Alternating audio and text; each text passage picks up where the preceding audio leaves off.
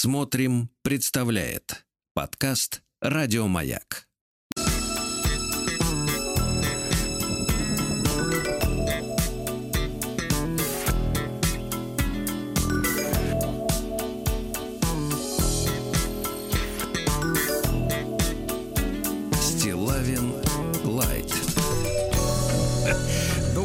Товарищи. Здравствуйте, Владик. Доброе, доброе. Здравствуйте. Я смотрю, вы снова на работе. Как так Да. выходит, да? Да, я когда, когда вернулся, вдруг узнал, что, оказывается, у Владика будут настоящие выходные на этой неделе. Очень хорошо. Это- да, да, очень. да. И, и как бы никто не ожидал. И э, все так расстроились, огорчились, что, оказывается, Владик у нас отдыхающий. Ну, вы Да. были отдыхающим, а теперь я побуду немножко, да. Мне кажется, это разумно. Прекрасно, прекрасно. Слушайте, ну мы э, продолжим на этой, э, в этот день, на этой неделе воспоминания о моем отпуске, потому что, как я уже сказал, заполнил целую страницу убористым цифровым почерком э, впечатления о пребывании о пребывании там, в далеких краях, ну, далеких от нынешнего местоположения, а так-то что? Ну, вот, э, наша страна, некоторые делали гнусные предположения. Что вы, Сергей, в Турции? В наших дождётесь. краях. В наших краях, правильно, конечно. Да-да-да, вот займем Турцию, тогда буду в наших там, а сейчас здесь, да. Шутка. Так, Так. вот, э, товарищи, значит, с чего хотелось начать? Ну, давайте с легенького, да? С легенького, а потом я буду вас погружать, Владик, в, в трагедию. Как всегда. Давайте. Потихоньку буду ногами погружать, не, не головой. А ведь Значит- вы Се- Стилавин Лайт вообще-то не забывайте на этой неделе. Ну, прошу вас, конечно. Да, я понимаю, это такая издевка, да, над борцом за чистоту русского языка. Я понимаю. Юмор понятен. Э, Так вот, э, э, зарисовка маленькая. Дело в том, что есть люди, которые, ну, в силу, может быть, какой-то интровертности своей, э, погруженности в себя, замкнутости отчасти, они, например, вот э, слабо, как говорил наш дорогой Алексей Алексеевич, отдупляют э, происходящее вокруг. Ну вот я, когда, знаете, публикую у себя в соцсетях, в частности, например, в моем телеграм-канале Стилавин Today, э, публикую какие-то заметки о жизни, меня часто упрекают, э, ну, часто упрекают, но отдельные лица, что вы, Сергей Валерьевич, мол, подслушиваете, что другие говорят. А я не подслушиваю. Я просто нахожусь в аудиодоступности от источника звука. Ну, если они понимаете? громко говорят. ну, как- Если, например, Конечно. человек э, бухтит 4 часа напролет, э, находясь в самолете рядом с тобой, да, с соседом, то как ты можешь не слушать то, что он говорит, правильно? Э, какие-то ситуации в ресторане, э, в, в парке, на скамейке, да, или просто вот э, попутным ветром, например, относит к тебе чей-то голос. Ну, конечно, э, вы э, скажите о том, что вы не пользуетесь шпионскими Да. гаджетами, вы слушаете Да. это вот как Да, и берушами тоже я Да, пользоваться не собираюсь, Да, да. Если абсолютно. ветер доносит до меня, да, что-то, то Конечно. я, в принципе, обращаю на это внимание. Просто маленькая зарисовка, потом трагедия. Так вот, э, значит, э, поднимаюсь я по лестнице. Дело в том, что в Сочи, где я пребывал, э, там местность пересеченная. Э, Гористая. Да, для этих целей даже горно-стрелковые части созданы специальные, потому что иначе, в принципе, там никак. Да. И э, лестницы длинные, знаете, достаточно там, там 200 ступеней, может быть и больше, чтобы пройти от э, э, готеля, как говорят наши братья, не братья, ну вот, к морю. Ага. И, соответственно, по этой лестнице быстро-то не вскарабкаешь. То есть не Ну. взлетишь. Надо не спеша, рассчитывая э, калории, усилия, дыхание, э, взбираться, да. Ну, а навстречу тебе, например, идут э, люди м, другие, которые вниз спускаются. Ну, тоже, чтобы копчик не подвернуть, они тоже медленно достаточно идут. И в- во время вот этой ходьбы, соответственно, встречаются группки, э, значит, э, отдыхающих которые, естественно, постоянно говорят. Вот я, как уже вам вчера рассказывал, эм, прекрасно провел время, потому что молчал. Потому что моя профессиональная деятельность связана с речевым, опять же, аппаратом. И поэтому я позволил ему всласть насладиться молчанием. А те, которые в реальной жизни, видимо, вынуждены заткнуться по своим рабочим обязанностям, они, наоборот, болтают без умолка с утра до ночи. Им, наоборот, удовольствие доставляет. И вот идут навстречу мне, представьте себе, три девушки. Да класс. Давайте вот проиллюстрируем как-то вот настроение. Давайте вы вспомните девушек и сразу трех. А, Вот, и что-нибудь такое романтичное. Представьте, белая лестница. Белая лестница. Где-то, давайте представим себе, давайте нарисуем картину. Справа от вас отвесная стена. А слева плещется роскошная, теплая, ну, для меня теплая, 18 градусов, для всех остальных нет, черное причерное море. Хотя, на самом деле, оно не черное, оно у берега изумрудное, где-то дальше синева, понимаете, да? Прекрасные волны, прекрасный влажный морской воздух, легкий бриз, который чуть-чуть колышет или, как мы с вами говорим, трогает, как Митяев струну, юбки девушек. Юбки девушек и вашу бороду. Нет, борода у меня достаточно такая сейчас укороченная. Понятно. Укороченная. То есть она а, сопротивляется по полной программе э, вет- ветра. Хорошо, просто Ветра. ваши локоны. Хорошо. И вот я поднимаюсь, да, они идут э, вниз, им, им чуть легче, в силу, конечно, возраста и, э, В вот, силу скажем, притяжения на земле. и возраста, да, опять же, да, да, да, да. И вот они втроем идут и э, очень живо что-то громко обсуждают. Вы замечали, конечно, что вот и- и, что чем младше люди, тем они громче говорят. Дети, так они вообще, вот э, особенно там где-то в районе 4-5 лет, да, Они, Это- как это правило, практически да, кричат постоянно. Орут, я не понимаю, точно. почему. То ли, э, то ли родители не следят за э, серными пробками в ушных каналах, то ли плохо воспитывают. Потому что особенно в общественных местах «Мама!» Но они еще так далее, привлекают да? к себе внимание, ну это да. Да, ну внимание это уже, так сказать, к Добину, а вот э, громкость голоса, она действительно немножко, ну, как бы подбешивает, если честно. Да, так. Причем родители разговаривают друг с другом нормальным голосом, тихим, да, а вот это, например, мама, и где моя машина, там еще что-то, вот это вот, я даже не могу передать. И вот три девушки, они, ну, уже в серединном состоянии, между нами с вами, молчунами, и вот этими, значит, детишками, которые орут. И они достаточно громко, значит, друг с другом разговаривают, обсуждают. Они, видимо, недавно приехали, несколько дней назад, и вот до меня доносится фраза, которую одна из... э, А потом, вот я когда эту фразу договорю, вы отобьетесь, хорошо? Хорошо, хорошо. Потому что ее достаточно. Хорошо, Дальше фраза. Значит, Только три девки, на- э, на- девушки, на тишине извините. Лет, ну, не знаю, 19-20, сейчас не поймешь. Хотя на, на, на, на, на юге проще понять, потому что там все-таки косметику меньше используют. Да, это все-таки, да, там лица как бы имеют какую-то возрастную, э, возрастной оттенок.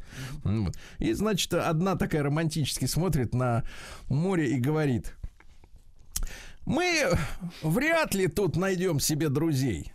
Потому что нас все бесят!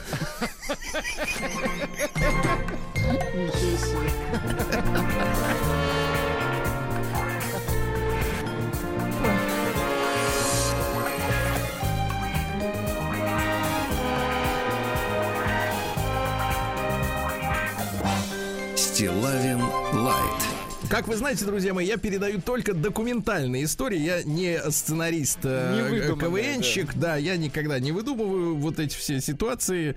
Поэтому их у нас не так много в эфире, но зато они настоящие. Да. Да.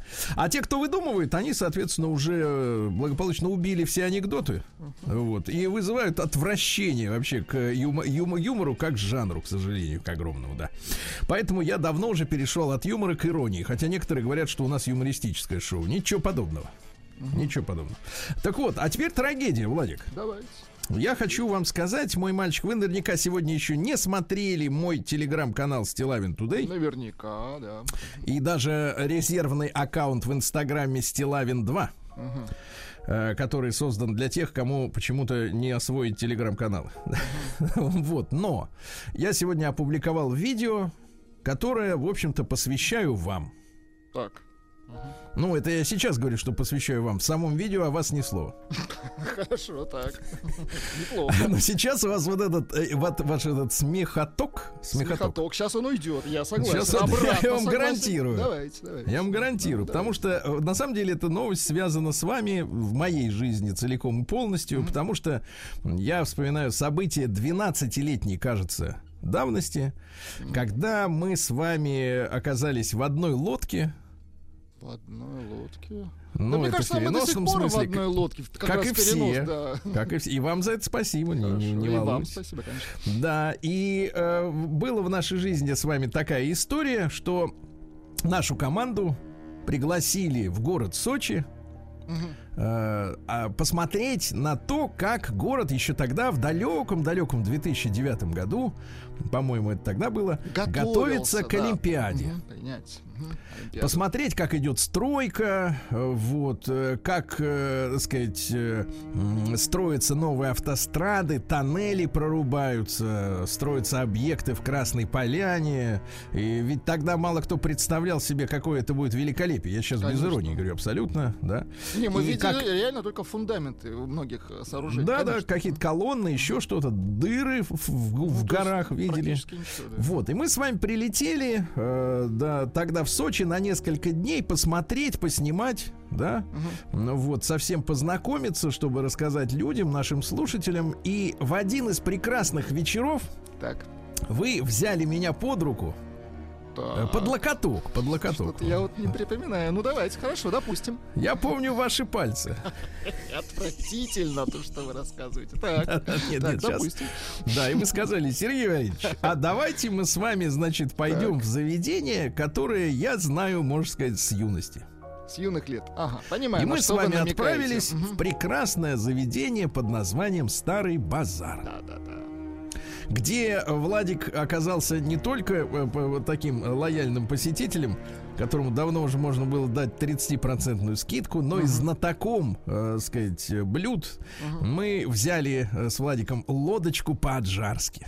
Это Да, хачапури по-аджарски. Мгм. которая, кстати, впоследствии стала героем нашей э, э, пр- программы «Большой тест-драйв» через несколько лет. Мгм. Мы приезжали, и нас даже допустили на кухню, мы снимали процесс, как это прекрасное, ну я даже не знаю, десерт, первое, второе и третье одновременно, как это все делается.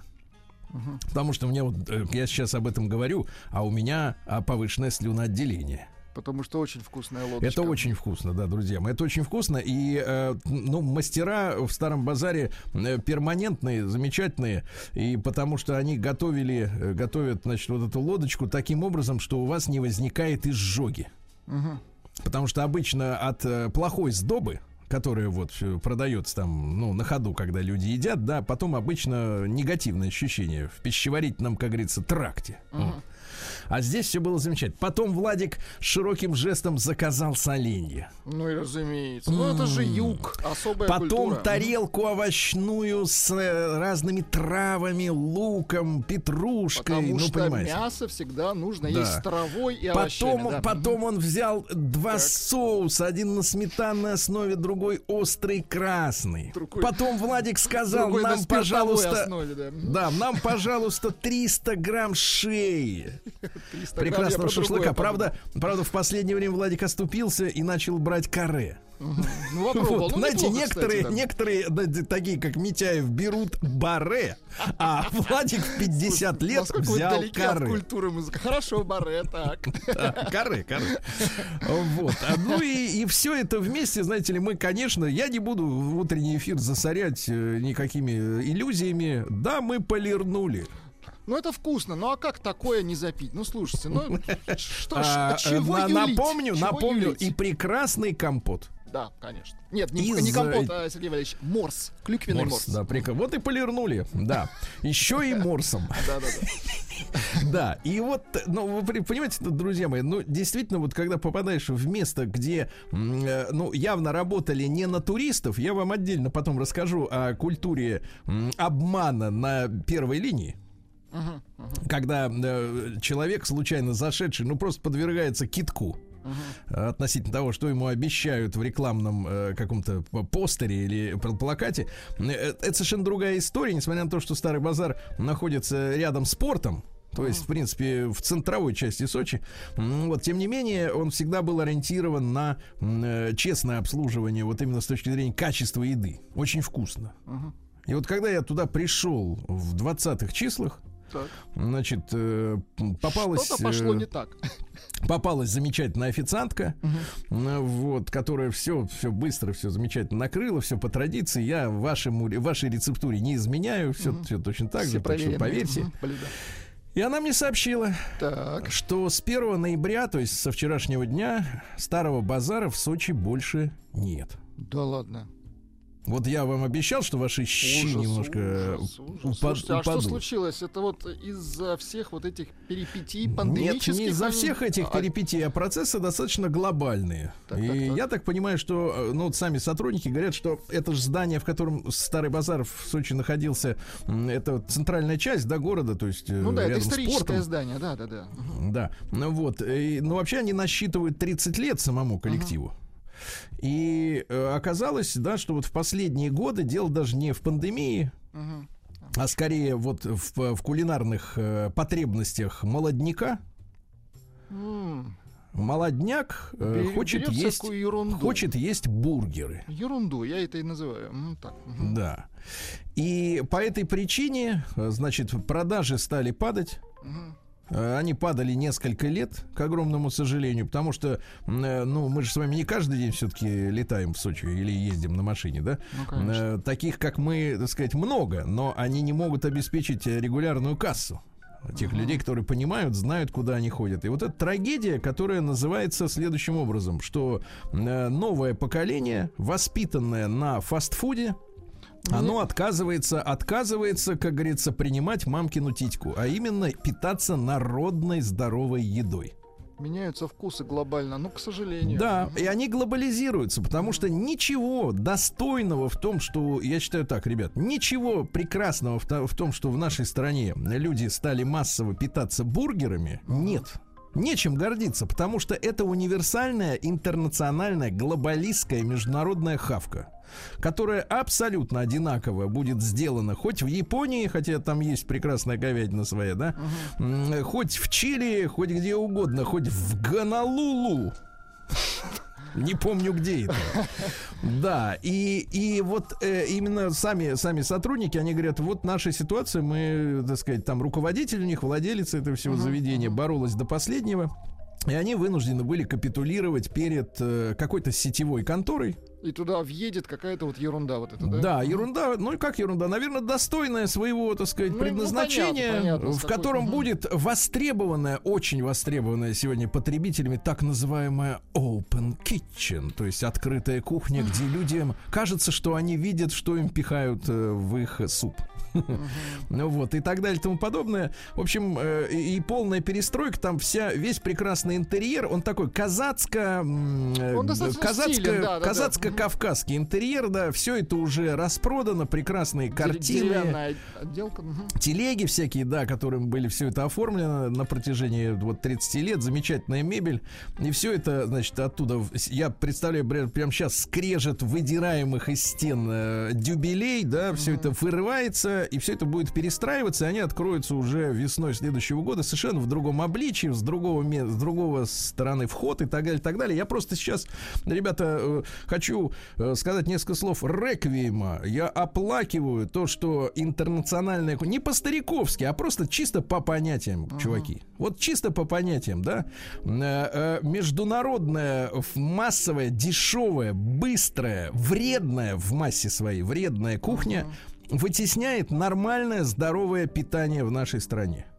И не поймите, это не брюзжание. Мне плевать, я найду место, я сам себе изжарю бургер, этот самый, извините, шашлык там да, да, да. или что-то, да. Но я переживаю за то, что происходит в целом. И это меня очень сильно угнетает. Старый базар. Слушайте, мы- Легенда! мы я любим люблю тебя, тебя! да, я люблю тебя, лодочка по-аджарски! Ты слышишь меня? Стоп, бургер, стоп! День дяди Бастилии пустую прошел. 80 лет со дня рождения. Ух ты, а ей уж 80. Разный, каждый Маяк. Так, товарищи дорогие, сегодня у нас 2 ноября, и сегодня очень важный праздник, Владик, Так. о котором у нас мало говорят. То есть, э, а пора бы уже, пора, да-да-да-да-да. После событий в Петербурге я считаю, что надо как бы громче об этом говорить. Э, День сегодня отмечается три- 300 лет со дня провозглашения Российской империи. Неплохо. 300 лет тому назад. Нет, давайте, славься, империя наша великая. Надо, надо гимн. Я нам- по-другому скажу. Гимн нам нужно, конечно. Да, в 1721 году действительно Петр I незадолго до своей кончины провозглашен, провозглашен был императором, а Российская империя им- империя, извините за тавтологию, да. Так что с праздником всех товарищей имперцы. Вот, да-да-да. Нам много, значит, нам много лет вдалбливали в голову, что Советский Союз был империей, что имперские амбиции, что надо быть, э, э, ну, равняться на страны карлики в своем менталитете. да. Я совершенно с этим не согласен. А, а, значит, а просторы нашей страны обязывают нас иметь имперское сознание. Согласен с вами, да. А имперское подразумевает следующее, в хорошем смысле, это великодушие. Не пренебрежение, а великодушие к окружающим, да, вот, самодостаточность, э, э, так сказать, самоуважение. Вот. Так что с праздником, ребята. Дальше сегодня отмечается День международного признания Санкт-Петербурга, но дело в том, что Питер был выстроен Петром Первым, чтобы, э, сказать, все поняли, что Россия встала на новые рельсы. И, если честно, вот я несколько раз был в Лондоне.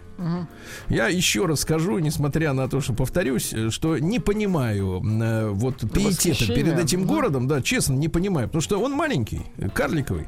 Э, Вот, в исторической своей части, естественно, я об этом Ну вот говорю. исторически красивые центры вы имеете в виду, да? Мгм. Ну, такой, который был в те времена. И, конечно, Петр переплюнул все европейские столицы по масштабу. Потому что по Питеру идешь, идешь, можешь, можешь час идти по центру. Вот, чего нет совершенно в Европе. Дальше. Международный день прекращения безнаказанности за преступления против журналистов. Мгм. То есть, э, э, ну, это нас не касается. Потому что мы не журналисты. Хорошо. Вот, да. Дальше в Беларуси отмечаются э, осенние деды праздник, да? Это на третьей неделе после Покрова. Праздник семейный, дос- домашний. Мы с вами, честно говоря, готовы присоединиться, правильно, к нашему Конечно, празднику? конечно. Да. Э, В Америке отмечается день планирования своей эпитафии. Ну, что там про человека отлично. напишут потом, да? Можно же еще успеть подредактировать. Подправить. Да, в Америке также отмечается день коммерческой радиопередачи. Вот Да, у нас это с вами... же у них началось э, за песню брать деньги, чтобы она прозвучала в эфире. Да и вообще и Конечно. за слово брать деньги, да, да, да. Реклама, да. День под названием «Ищите круги». Под глазами? Понимаю, ну уж где-то там. Э, День под названием «Раскрась мир в оранжевый цвет», понятно? Понимаем. Э, День динамической безвредности, то есть оно, понимаешь, крутится, а вреда нет. Да. Хорошо. День кормления птиц овсяным печеньем. Не уверен, что оно им полезно. Согласен. Да. День фаршированных яиц. А вот скажите, пожалуйста, а яйца чем можно вот начинить, скажем так? Кроме чем яйцом. Кроме желтка, я имею в виду. Не знаю. Непонятно. А куда деть то, что там внутри? Непонятно. День мутных глаз. Ну, это конъюнктивит, это, Это надо закапывать. взгляд, это альбуцидом надо, да. День под названием «Стань экстрасенсом». Ну, давайте так. Кто хочет, тот станет. Нет, кто хочет, тот, тот уже стал. да, и берет за Да. это деньги.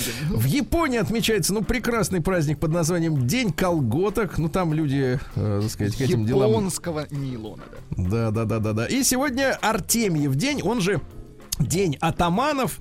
А, вот, э, ну что же, от разных болезней он помогал. Например, защитником был от грыжи. От грыжи, да. Считалось, что человек, который сегодня рожден, э, его защищает мать-волчица. Понимаете? Волчий корень ему покорен. А? Волчий Понимаете? корень ему указ. Вот так говорите. Да, ну перейдем к людям самым. Праздник каждый день. Что же, товарищи, э, в 69 году до Рождества Христова родилась Клеопатра, египетская царица. Ну, про нее много всякого рассказано, что Она типа она как... распиарена, согласен. Нет, что она как самка богомола приглашала к себе мужиков, они ее, так сказать, удовлетворяли, а им на утро голову отрубали, да, всякое вот это, что, э, значит, соответственно, ну, прочее, прочее, что убила она себя змеей, э, правда, двуглазой, да, и, соответственно, э, пытались ее после отравления с помощью э, псилов, э, псилов восстановить, но она не восстановилась. Прекрасно. Вот. Дальше, в 1721, еще раз повторюсь, царь Петр I э, любезно согласился стать императором. Очень хорошо. Очень. Любезно, да. На радость народу, конечно. Вот. В 1752-м Андрей Кириллович Разумовский, светлейший наш князь, генерал-майор и дипломат, сын последнего гетмана э, украинского Кирилла Григорьевича Разумовского. Но тогда не, не было никакой Украины, тогда Малороссия была. Да. М, Что человек, он э, вызывал как человек очень большой интерес. Был другом Бетховена, На минуточку. Гайдна, другом, сам хорошо играл на скрип. Ну, по крайней мере, ему так Бетховен с Гайдном говорил. Понимаете, может быть, вы и не оценили бы, а, а ему его хвалили сами они. Ну, а да. ты неплохо, не так. Вот. А, Расточителен был. Говорят, что э, вот построил от своего личного домика мост через реку Дунай. Удобно. Ну, потому что не, не хотел пользоваться лодкой. Мочить хотел ноги гулять не хотел. пешком. Да, да, Понимаю. скандинавской ходьбой заниматься. Ну вот. И говорят, что был космополитом в полнейшем смысле этого слова. Не умел по-русски писать, вы представляете? Женат был на немках. Перед смертью перешел в католичество и, соответственно, э, сказать, образцом был, ну, давайте так, образцом дипломатии 90-х. Универсал 69, да? Да-да-да. На- Плевать на свою страну. В 1755-м Мария Антуанетта, французская королева, прекрасная красавица, которой отрезали Загубили. голову. Как и всем им отрезали э, голову, да. А и перед смертью обвинили, ну, незадолго до смерти, в том, что она э, из нищего бюджета заказала себе колье. Мгм. А так все делали тогда. Вот, а оказалось, что она вообще не в теме, а колье украли, как только сделали. Ну, в общем, ложь, ложь и предательство, да. А в 1815 году родился Джордж Буллит, английский математик. А теперь, внимание, сейчас мозг начнет нагреваться, наконец, Давайте. Владик, который Да, вы расслабились давайте. без меня. Разработал алгебру логики. Дело в том, что в математических выражениях ложь отождествляется с логическим нулем. А Фаусте. истина, Фаусте. истина, да, а, с логической единицей. 0,1, как в цифре, да, вот. Вот, ну и все. Я уж не буду ждать, что Да напрягать. не, а ну то- понятно, да. Тут дым пойдет. Э, Вот. Сегодня в 1861 родился Георгий Евгеньевич Львов. Э, Ну, один из тех подонков, которым мы обязаны переменам, э, так сказать, негативным в истории нашего Отечества. Первый глава кабинета министров Временного правительства. Мгм. Вот, да. Соответственно, там интересная история, что еще в январе в январе 17 года Николаю II подавали список из полицейского управления всех заговорщиков, которые планируют мятеж э, февральский. Ага.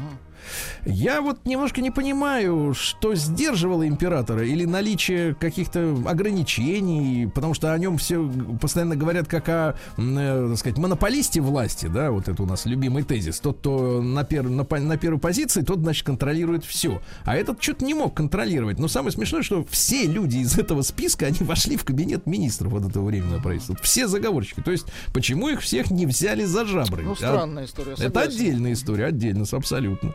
А в 1902 году Сергей Алексеевич Лебедев родился. Это основоположник советской вычислительной техники. Очень хорошо. Под его руководством в 1948 году началась работа над созданием первой в Советском Союзе электронно-вычислительной машины в Киеве. Ну вот. Ну и были у него оригинальные идеи, понимаете, не такие, как у Гейтса. Вот. Э, Ну и разрабатывал электротехники, э, стабилизировал танковое оружие при прицеливании. Вы же знаете, например, например, что во время Великой Отечественной войны, вот в фильмах, если вам показывают, что Т-34 едет и стреляет, Такого Это не было. вранье. Конечно. Она он никогда так не- остановиться, да. ну, Немцы так не воевали, потому что не было стабилизации ствола. Говорят, что было несколько командиров, которые умудрялись даже попасть, но это скорее против правил, потому что обычно танк работал фак- фактически как самоходка. То есть он ехал, потом останавливался, быстрый выстрел и дальше поехали. Это сейчас танк может летать и стрелять, понимаете, да? Вот. А Что еще в этот день произошло интересного? В 1906 году Лукино Висконти. Мы Вот, выросли например, на его фильм- фильмах, да. Э, Фильм Рокко и его братья. Не Рокко Сифреди, а другие. Это другие Рокко, люди. понимаем. Значит, гибель богов. Это, по- понимаете, это да? смотрели, да. Да, да, да, да, да. Это вот э, сюжет про Германию, кстати говоря, про 30-е годы, понимаете? Очень любопытный фильм. В 1911 году греческий поэт Одиссеас Элитис родился. Вообще он Алипуделис. Ну, от этого не Ну, легче. понятно, да. Э, ц- стихи, давайте. Вот он Нобелевский лауреат за стихи. С бронзовыми губами тела нагие Не Нагиев, а. Ноги. Облупленные в огниве задора. Понимаете? Нравится, вот, когда по-гречески Но читаете. непонятно вот немножко кто. Кто облуплен? Тела или губы? Или Нагиев. Непонятно. Непонятно, согласен. А почему, кстати, вот у меня вопрос возник. А почему вот э, всех э, награждают, а Гомер, понимаете, сидит без награды, а? Нет родственников, некому вручить. Шутка. Ладно. Не установлены, да. Э, В этот день, в 1911 году, в Санкт-Петербурге состоялось первое заседание так называемого цеха поэтов. То есть у людей руки чесались, работать хотелось, но не в цеху, поэтому они придумали, что цех поэтов. Организатором был Николай Гумилев.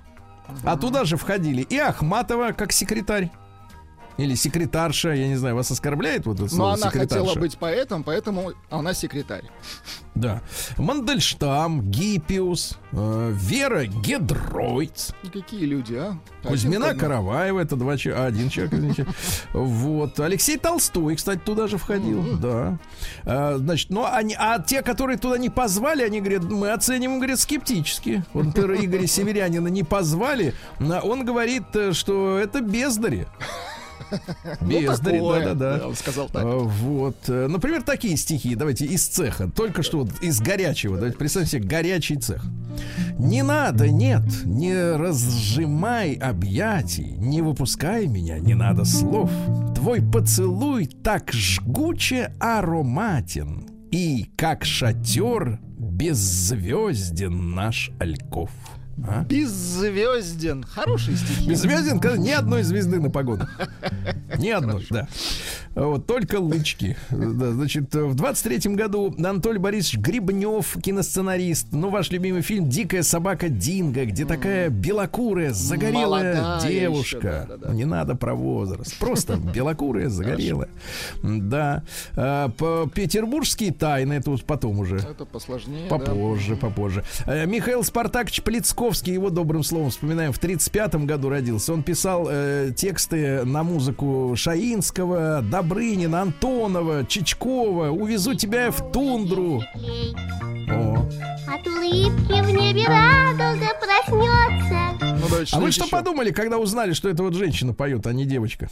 А я сразу знал, что это женщина. Давайте еще. Дважды два четыре. А вот это А мальчик. вот это мальчик, вот это мальчик. Вот тут не ошиблись на ней? Не, в этом деле, Сергей Валерьевич, лучше не ошибаться. Да, это вот мы, мы стоим твердо на позиции. Мальчика не ошибка.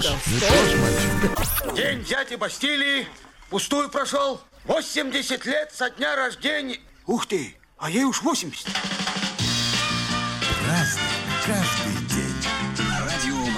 Друзья мои, в этот день, в 1937 году, 2 ноября, на пяти башнях Кремля загорелись рубиновые звезды. очень здорово. Да. Красиво.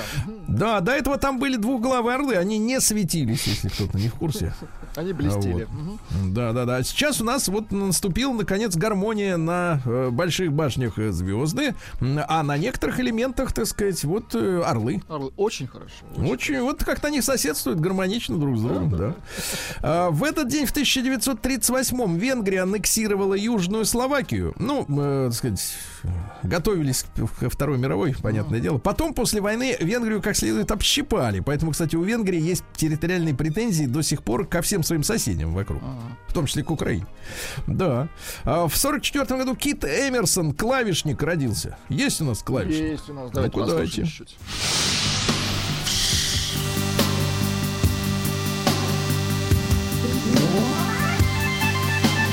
Затянул. Да. А ведь трагическая история очень Ну-ка. жизни у человека, и она говорит, эта история об ответственности тех людей, которые бездумно оставляют комментарии в интернете. Дело в том, что у него был поврежден нерв на правой руке, и он не смог так же круто играть на инструменте. Для клавишника это И да. ну, он очень был затравлен в сети э, факт- фактически людьми, и он э, покончил с собой. Вот уроды-то, а. В шестнадцатом году он не смог этого пережить, к сожалению. Так что будьте ответственны за те слова, которые вы выплевываете, да, анонимно. Э, В этот день, э, в 55 году, журнал Billboard опубликовал первый список 100 песен. Вы не в курсе, что на этой неделе? Да все из новых, это слушать невозможно, они же Барахло, блеют. так и говорите, у вас заготовка есть. Барахло. Барахло. Да. В 56 году венгерское правительство заявило, что хочет выйти из Варшавского договора. Ишь На ты. помощь пришли войска Германской Демократической Республики. Очень Да, да, да. Брали, так сказать, товарищи по оружию подошли. Да. В 61 году, слушайте, неужели сегодня уже 60 лет? Кому? Певицы Кейди Лэнг. А? Вы что, Да вы помним? что? Помним, да чуть-чуть. 60.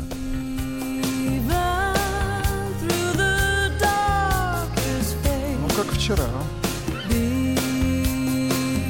Да, а ведь она состояла в национальной сборной по метанию дротиков.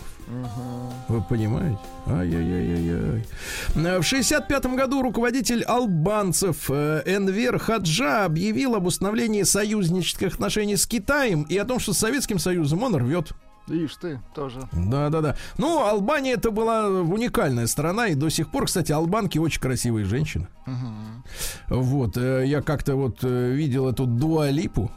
Вблизи, да? Ну вот э, экран был достаточно близко по отношению к моему лицу. На, расстоянии до руки. Так. Да я еще и увеличил, там есть возможность луку применить. А, Так. И вы А, были Красивая поражены очень женщина, да. А, не, Албания уникальная страна. Там э, до начала 90-х годов было запрещено владение э, автомобилями частным лицам. Мгм. И было четыре светофора на всю страну. Очень хорошо. И знаете, особо не бились. Эко-страна была. Вот, да-да-да-да, кстати, эко, отлично.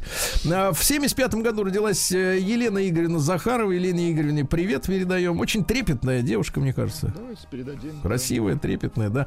Ну и в 90-м году еще как бы, в общем-то, формально, да не то, что формально, никто и не думал о том, что наступит через год. Э, Был жив, вполне жив еще Советский Союз, хотя многие говорят, что такую черту мы перешли в 89-м. 80. Но в 90-м году началось вооруженный, начался вооруженный конфликт в Приднестровье. Да. Началось все это со следующего. Началось все это с э, молдавского национализма. Э, вот, когда, э, значит, э, э, решили э, объединить Молдавию с Румынией. Там была такая удивительная партия, да, которая говорит, мы не хотим жить э, в, со своем собственном государстве, мы хотим жить вот в общем. Непонятно на каких правах, правда. И, соответственно, началось внедрение латинской графики вместо кириллицы. А, Вот. э, И лозунги из серии, э, ну вот я вам, пожалуйста, прочту их, чтобы вы помнили, потому что эта история, она важна. Потому что сегодня, знаете, все это выглядит так, в общем-то, как-то, как будто уже нет. На самом деле проблема есть до сих пор. Приднестровская Молдавская республика до сих пор существует и держится вот уже 31 год. Понимаете, несмотря на все трудности экономические. Ну и, пожалуйста, какие слоганы были на демонстрациях, которые проходили Значит, э, по Кишиневу. Молдавия для молдаван. Чемодан, вокзал Россия. Русских за Днестр, евреев в Днестр. Понимаете, да? Вот. э, Две центральные молдавские газеты с 91 года начали выходить с эпиграфом. Вместо пролетарии всех стран соединяйтесь. Так? А, эпиграф следующий. Сунтем романи шипунктум. А перевод какой? Мы румыны и точка. А, понятно. Представляете как? Да, да, да. Вот такая. Ничего, кстати, смешного-то нет, Владик, да.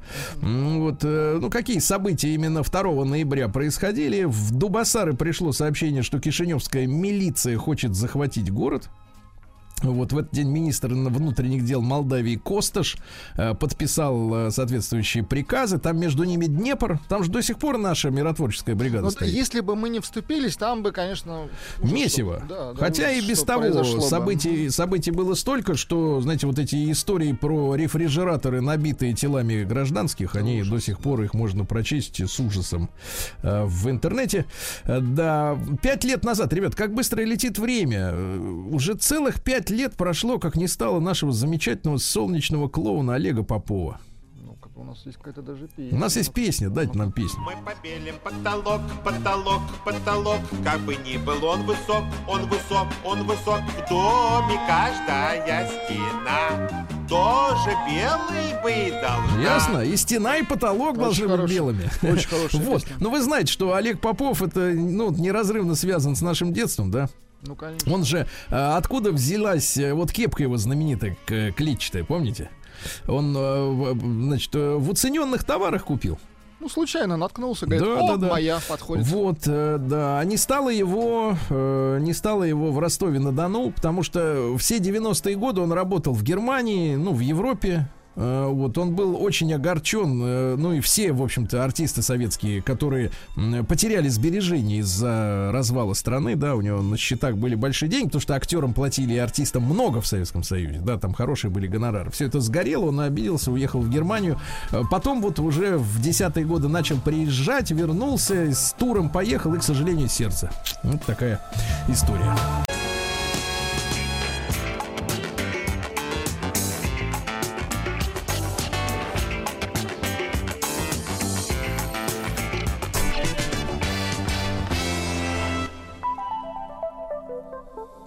Стилавин Лайт. Товарищи дорогие, а что можно сказать о нерабочих днях? Ну-ка. А сегодня к, к тому, что эм, э, нерабочее настроение добавился еще и туман в столице, отменены рейсы. К То есть совсем как бы совсем не рабочее настроение, товарищи. Да, да, да. Слава богу, туман не мешает проникновению радиоволн. Это прекрасно. Ну Вот в Сочи мы сегодня еще один день посвятим, а потом нашу рубрику, которую мы укра... э, извините, э, э, ре- реновировали, да, реновировали у Омска. Мы до Омска тоже когда-нибудь, конечно, доберемся. Мы будем посвящать каждый день отдельному городу. Очень хорошо. очень. Каждый день. Да.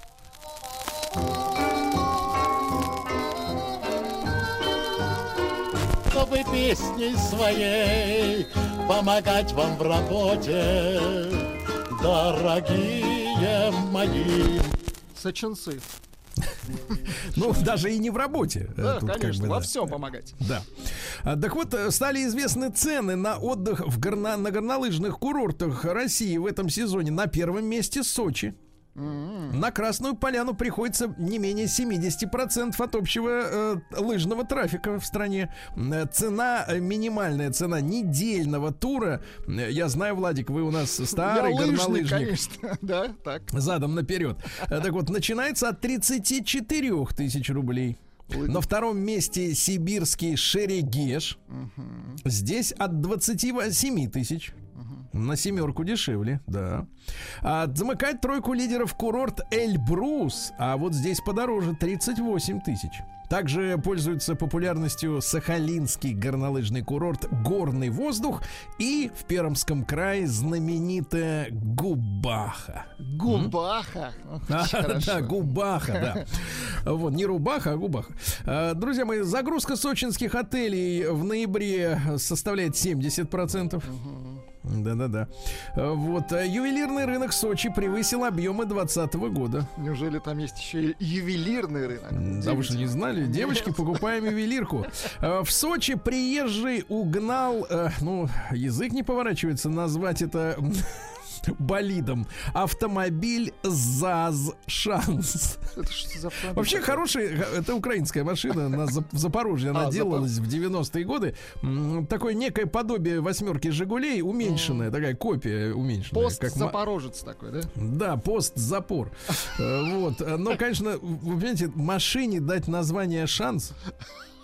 Ну, кстати, да, ее подвергнуть Ну, Вот у, испытаниям. 50, у 58-летней женщины уточили, Ну, да. Э, В Сочи мужчина открыл нарколабораторию в съемной квартире. Незаконно, естественно. Э, 31-летний житель Ленинградской области. Психотропные вещества. Решил э, перебраться где потеплее, понимаем.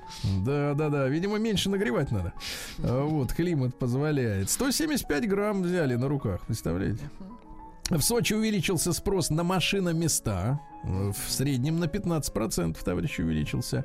А местная житница обчистила магазин на 23 тысячи рублей. Дело в том, что 37-летняя местная житница, задержанная прямо у себя дома, работала в торговом павильоне в должности кассирши. Ага.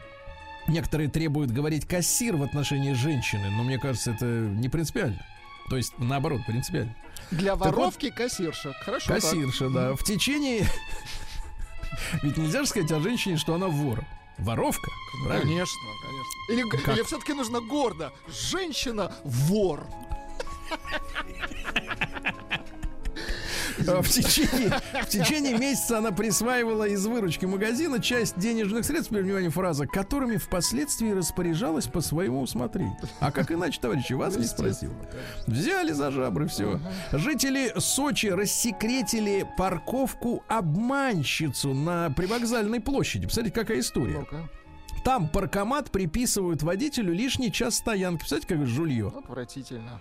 Да-да-да. При заезде выдается жетон, оплата производится по факту выезда. Вот, причем время заезда и выезда можно увидеть только после оплаты на чеке. После. Представляете, жулье, а? Так вот, неоднократно сумму к оплате аппарат выдавал на час больше. Какие жулики, Сволочи, да. согласен. Ну и, наконец, ну вас не касается, вас только велосипед украли, у вас ничего нет. Все равно мне И, неприятно. наконец, За э, вас неприятно. Да. так. Да, в Сочи гибнут гибискусы и пальмы. Вы А представляете? может быть даже гибискусы. Вот. Да, может быть и так, но их, э, Но, так но- но они сказать, все равно гибнут. Это печально. Очень. их неправильно обрабатывают химикатами от вредителей. И Ужас. вредители гибискусы и пальмы жрут. Вот. Ну все, да, спасибо. Сочи. До новых встреч.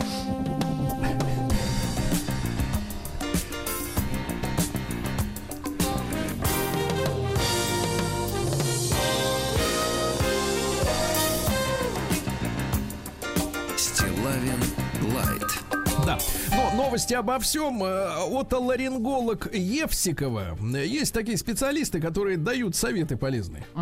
Э, Перечислила гражданам РФ э, правила, как правильно, э, за тавтологию, значит, э, перечислила технологию, как правильно чихать.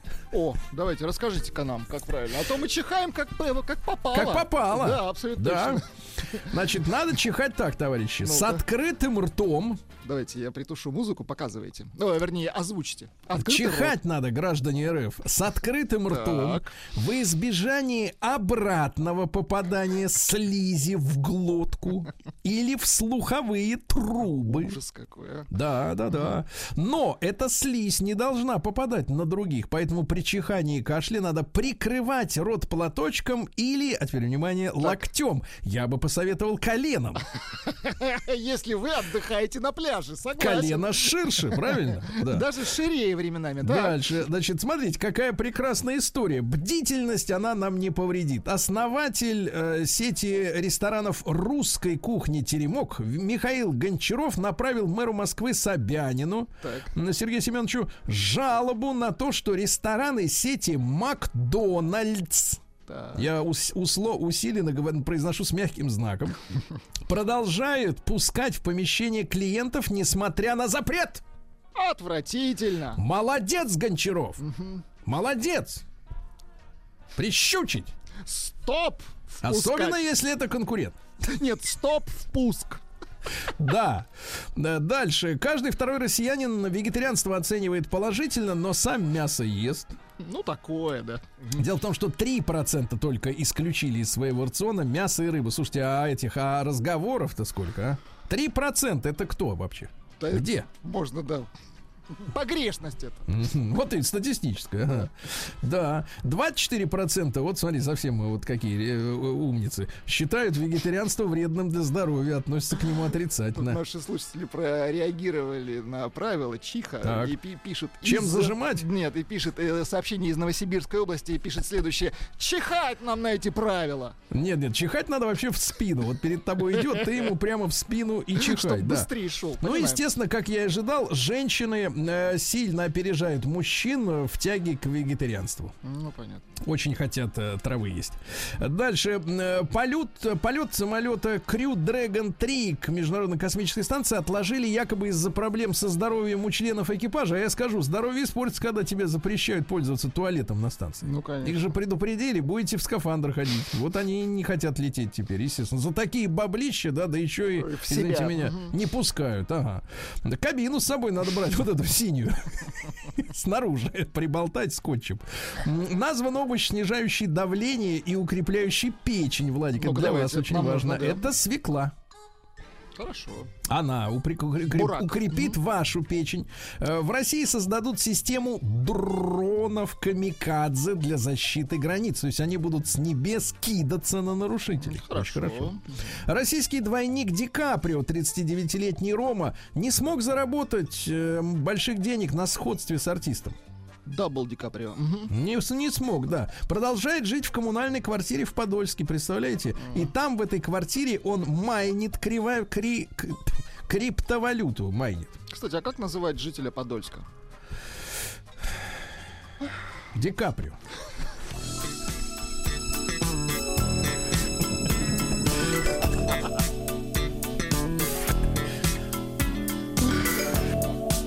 Подольский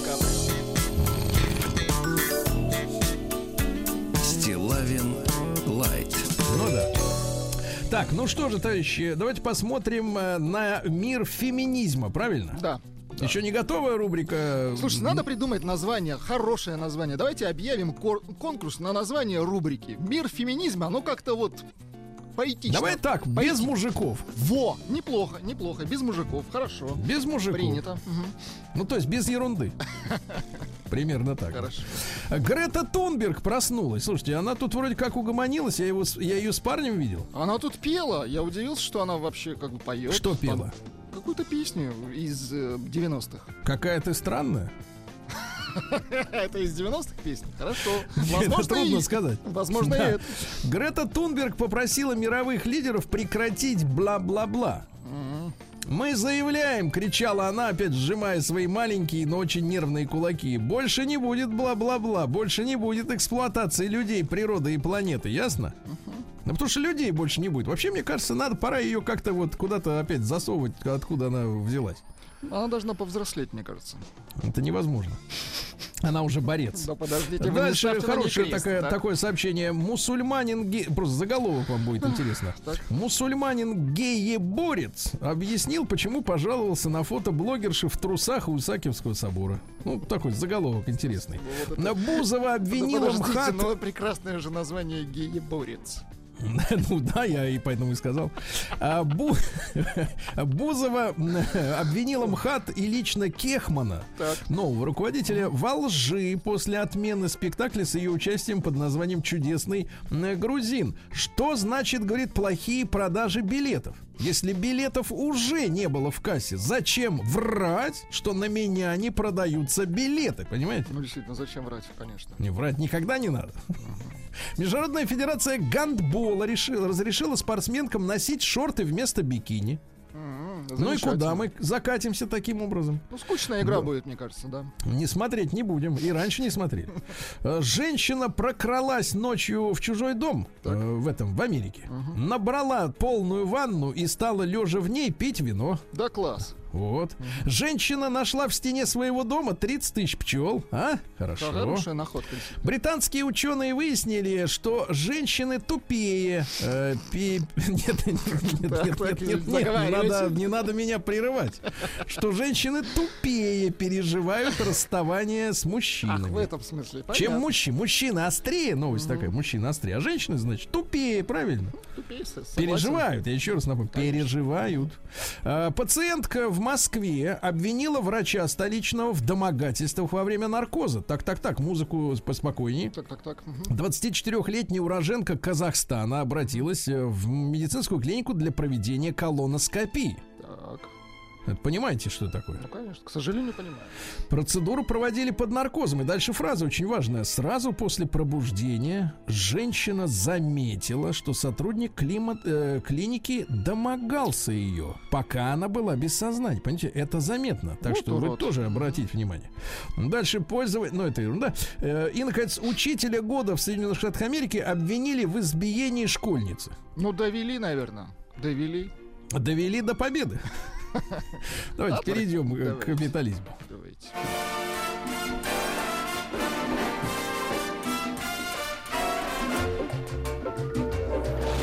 Новости капитализма. Ну что же, англичане рассказали, как э, успокоить собаку во время салюта или стрельбы при помощи носка.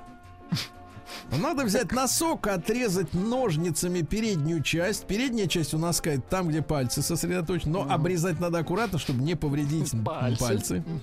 И надеть носок на голову животному, как шар в трубу. Дело в том, что собака с носком на голове Так, так. Я, кстати, собак видел, они же у них головы-то разные. Одно дело чихуашечка какая-нибудь, а другое Сан-Бернар. Там голова-то раз в 10 больше. Ну, А носок носок, один. кусок щелка. Носок один. Собаки с носком на голове, оказывается, думают, что их крепко обвиня... обнимают, поэтому успокаиваются. Представляете? Замечательно. да. Вот, дальше. А, футболист сборной Украины резко высказался о геях. Э, вот он, э, Артем Беседин сообщил, что восстанавливался в Испании после травмы. Слушайте, это уже второй гееборец в нашей новостной И ленте. дальше. У нас тут еще, у нас это, видимо, в Киеве. У нас тут еще все по-божески в этом плане, а там их куча. По-божески. Правительство Латвии обвинило русских в распространении ковида. Тут местный пульмонолог э, по имени Зайга, не Зайка, а Зайга, говорит, что у нас ощущение, что они, русские, не против вакцинации, но это пациенты, которые как-то не услышали эту информацию. Так вы говорите по-русски. Тогда они услышат. Это логично, мне кажется, правда?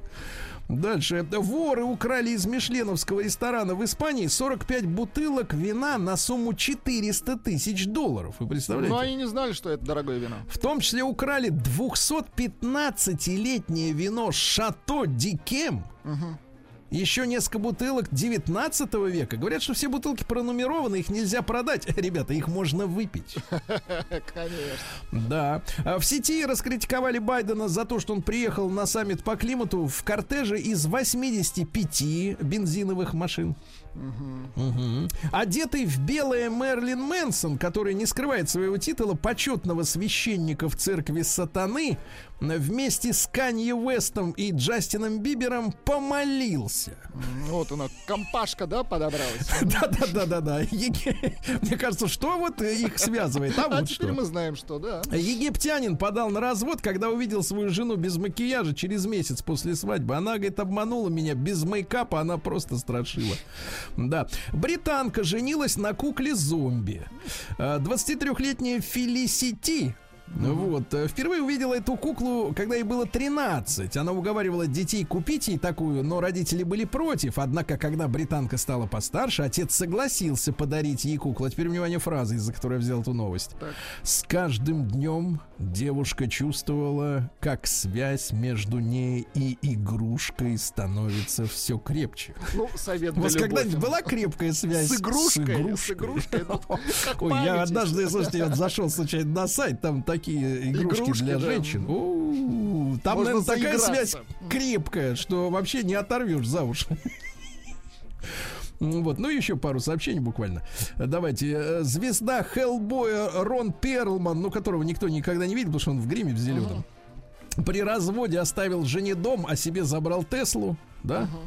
Вот, ну и давайте, наконец, э, вот такая фраза. Э, Грумеры, ну те, кто с- стригут собак, э, состригли с бездомной собаки 7 кило шерсти. Значит, главная фраза, как, как рассказали волонтеры, когда к ним попало животное, они не сразу поняли, где у пса морда, а где хвост.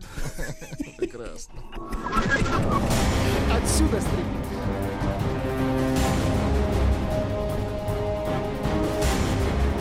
Нет, будем стричь середины.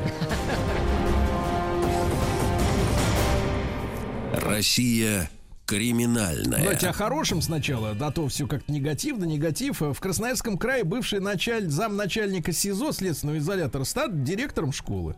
Замечательно.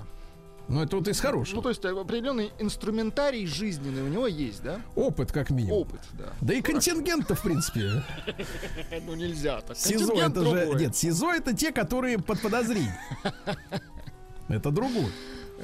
Ну, давайте. Во-первых, Пора навести пристав... порядок, извините, да. Да, приставы вновь приостановили выходы к должникам из- из-за пандемии. Приостановили. Хорошо. Выдыхайте. Вот. э, Дальше. Жители Улан-Удэ взяли штурмом торговый центр, где от них требовали QR-кода. От охранника просто оттолкнули.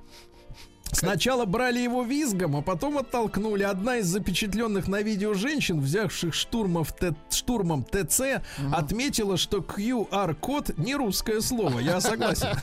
Не русское. Катись отсюда, не так сказали. Нет, не русская. Да-да-да. А таможенники изъяли у россиянина Toyota Mark X с абхазскими номерами, потому что по соглашению Таможенного союза нельзя кататься по стране по доверенности. Люди не растамаживают, ездят. Ну, видели у нас сколько, например, машин с армянскими номерами. Это что, думаете, все армяне? Нет, это вот такая же история с доверенностями. Да. Хотя армян много, и они очень замечательные люди.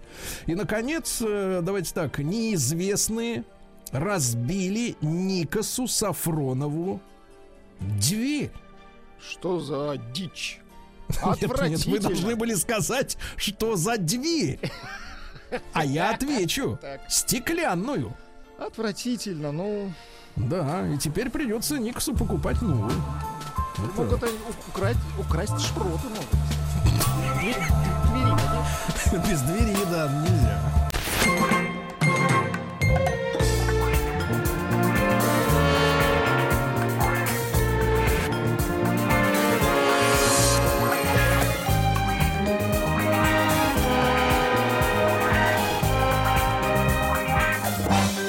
Стилавин Лайт. Специальный проект «Открывая Арктику» на Радио Маяк. Друзья мои, доброе утро. Хочу что сказать. Э, Через час у нас будет тема дня. Вот, так что вы готовьте ваши смартфоны, да? А пока что мы озаботимся вопросом, э, давайте так, а что запомнят ваши дети из своего детства? Из своего пандемического детства. Вот вы запомнили, Владик, одну единственную вещь. Так. Папа украл магнитофон. Да Всё. все же я простил папу. Ну да. Нет, нет, вы простили, Нет, но детство-то связано. украли магнитофон, украли велосипед, понимаете? Это потом, да. Все украли, да, ничего не дали. Вот. А у вас, дорогие товарищи родители, если ваши дети учатся в седьмом, восьмом, девятом, десятом классе, есть возможность, э, ну, не подарить им, они все должны сделать сами. Вот. Но у вас есть возможность рассказать своим детям э, о том, какой шанс выпадает редкий им и насколько он этот шанс на самом деле реалистичен, потому что, смотрите, все будет продолжаться только до 7 ноября включительно. Сегодня уже второе. Тик-ток, тик-ток, да, время, как говорится, э, э, бежит. И Вы я хотели сказать представ- время деньги. да, и я представляю специальный проект, э, который называется «Открывая Арктику», естественно, на радио «Маяк». Друзья мои, мы продолжаем наш творческий проект «Открывая Арктику». Программа проходит в рамках Года науки и технологий при поддержке госкорпорации «Росатом». Мгм. До 7 ноября, итак, еще раз закрепляю эту мысль, принять участие в викторине могут учащиеся от 7 до 10 классов включительно. Ну и такие наши слушатели, как Владик, Так. Рустам и другие постоянные слушатели знают, как в прошлом году мы уже проводили подобные мероприятия. И в августе этого года, совсем недавно, три месяца назад, из Мурманска отправилась экспедиция на атомном ледоколе 50 лет победы. Две недели участники исследовали бескрайние просторы Северного полюса, понимаете? Вот, общались со своими сверстниками, э, питались, э, не помню, пять раз в день, три, четыре, ну, в общем... Ну, э, три так раза сказать, точно. Три раза точно. Жили в замечательных каютах. Вот, с нами в прямом эфире выходили на связь, помните? Прямо с борта. Да, да, да. Но выходили-то они на связь при помощи космической связи, понимаете? А обычной у них не было, и поэтому они вы- вынуждены были получать удовольствие от общения друг с другом. И оказалось, что это интересно. Оказалось, это интересно. Глядеть в лицо, а не на экран. Вот. Так вот сейчас, товарищи, опять мы вам говорим, что каждый желающий активный ученик, активный это кто? Творческий. И кто еще и владеет русским языком, правильно? То есть э, в достаточной степени. А, Подходящий в возрастную категорию, опять же, до 10 класса включительно, начиная с 7 и увлекающийся наукой может принять участие в нашем новом проекте и попробовать получить приглашение на рейс. М? На фантастический рейс, да. Да, да, да, да, да. Уже в 2022 году, на котором можно будет познакомиться с уникальной природой Арктики в составе команды молодых и перспективных ученых и кураторов. Да. Команда экспедиции окажется на вершине планеты, пересечет Северный Ледовитый океан, понимаете? На одном из самых больших и мощных атомных ледоколов мира. Своими глазами ребята увидят э, суровые ландшафты земли Франции Иосифа. И потому что проект творческий, товарищи, и мы ждем от вас интересных работ. Что надо сделать, товарищи? Ну, Написать что? небольшой рассказ, небольшой, ну, минутки на две, на три, правильно? Вот, не более четырех тысяч знаков, минимум полторы на тему Северного полюса и его обитателей. А кто обитает на Северном полюсе? Ну-ка, Владик. Медведи А пингвины где? э, на другом полюсе. Правильно, для их безопасности. Точно. Как говорят иностранцы, for your safety. Вот. Э, И затем опубликовать эту работу в одной из социальных сетей. Например, в Инстаграме, ВКонтакте. Обязательно пометить хэштегами «Маяк», нижнее подчеркивание, «Открывая Арктику», Homo Science. Вот, но это по-английски. Science, я имею в виду, э, под своей публикацией. Ваш рассказ должен быть, во-первых, оригинальным, то есть писать самим, Не списывать. не списывать у мамы с папой, э, содержать классические этапы. Ну-ка, Владик, быстро. Первое. Завязка.